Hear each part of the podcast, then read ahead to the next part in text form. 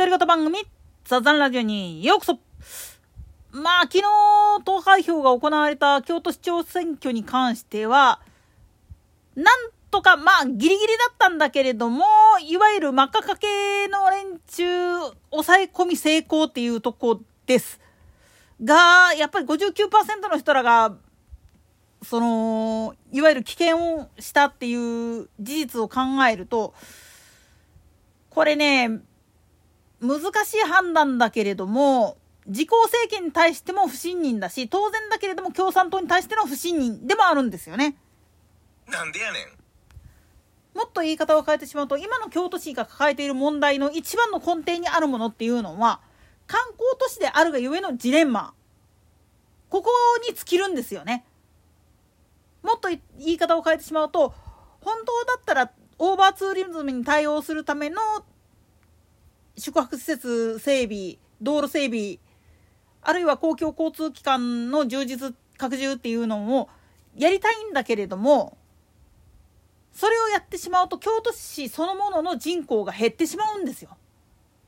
まず居住区域っていうもん自体がもう限られてしまう。その上で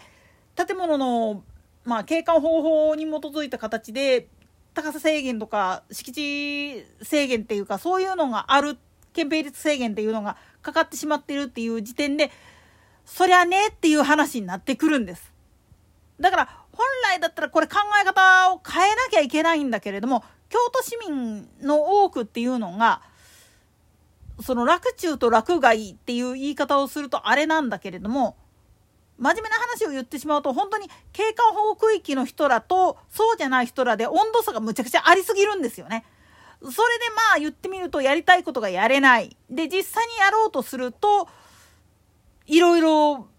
まあ奈良でもで大阪でも堺なんか特にそうなんだけれども本当にいろいろ問題がありすぎてなかなか手がつけられないっていうのが現状なんです。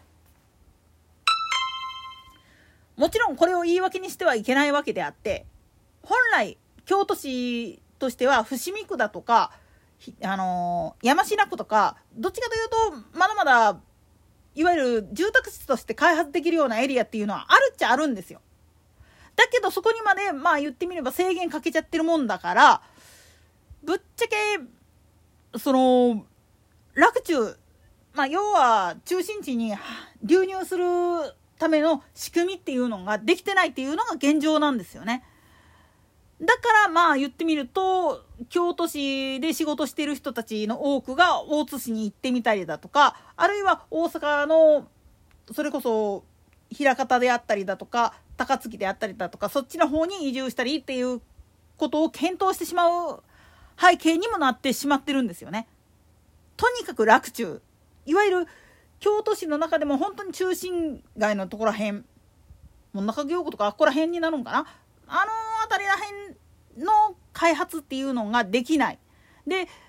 プラスしてそのまあ平安京洛中エリアって呼ばれるところへんっていうのの開発っていうのは常に高さとか憲兵率とかの制限を食らういわゆる景観保護区域っていうことで指定されてるもんだから大きなマンションとかを作るっていうことが不可能なんですよね。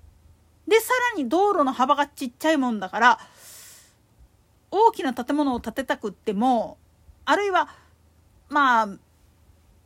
新しく木造でもいいから新しいものを作るにしてもそれを運ぶための機材を運ぶための車とかが入れないとかっていういろいろと制約がありすぎて開発ができないっていう裏面があるんですよね。こうなっちゃうと街づくりっていうのはもう行き詰まってしまうんですよ。何をするにしても。とにかくまあ車の流入を防ぐために洛中内は公共交通機関路線バスと鉄道以外は乗り入れ禁止ですっていうふうにしたとしてもそこに行き当たるためのパークライドするための駐車場とかを確保するっていうこと自体が不可能に近い。これがもう、まあ言ってみると観光都市としての京都の限界っていう部分にも当たるし、で、京都市内で生活することが多い人らでも、京都市内で住むっていう話になった時に、その移動手段っていうのが限られてしまうと当然だけれども不便だよねっていう話になってくるんです。その上に古いしきたり祇園祭もそうだけれどもまあ言ってみると、まあ、この堺市内でもそうなんだけれども本当にあの中心街堺区とかに行ってしまうと本当に古いしきたりっていうのがあってそれを守ってくれなきゃ困るっていう町内会も結構あるんですよね。こういうところがまあよっぽど大きな災害とか合わへん限りは改めるということせえのですわ。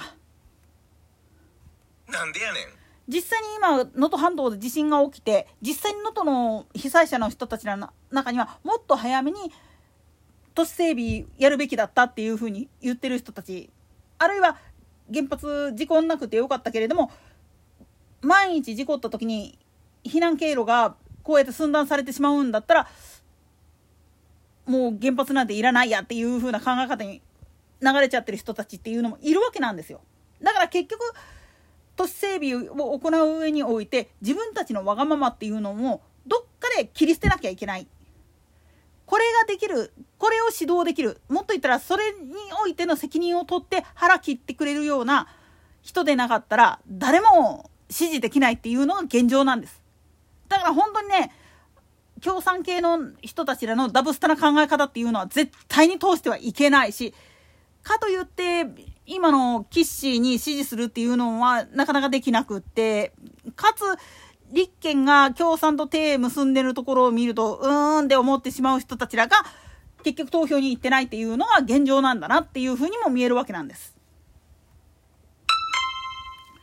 つまり今回の結果っていうのは真面目に投票に行ってる人たちらの間でも意見が分かれている状態特にもう社会福祉とかそちら辺方向にもっと重点を置いて観光客なんて出ていけみたいな感じになってる人たちっていうのと逆に観光がもうすでに産業になってしまってるんだからそこら辺のことを整備しようぜって言ってる人たちとの間でのせめぎ合いみたいな状態になってるんだっていうことに目をつけるっていうことと同時にその開発制限あまりにも広範囲にやりすぎてるがために実はできるはずなのにやってないっていうのが現状だよねっていうふうにみんなが気づくっていうことがすっごく大事なんです。だから今回の結果っていうのはいろんな意味で自分たちが考えた結果その候補者に1票を投じることに対して自分が責任を負えるのかって言われた時にできませんって言った人たちらがもう逃げたっていうふうに見るのが正解だと思うんです。だから今回の投票率41%っていうのも前回よりは増えたって言ったかって基本的には京都の市民からすると自分らのわがままに対してきちっと叱ってくれる人でないと困るこれが答えになってるんですよね。といったところで今回はここまで。それでは次回の更新まで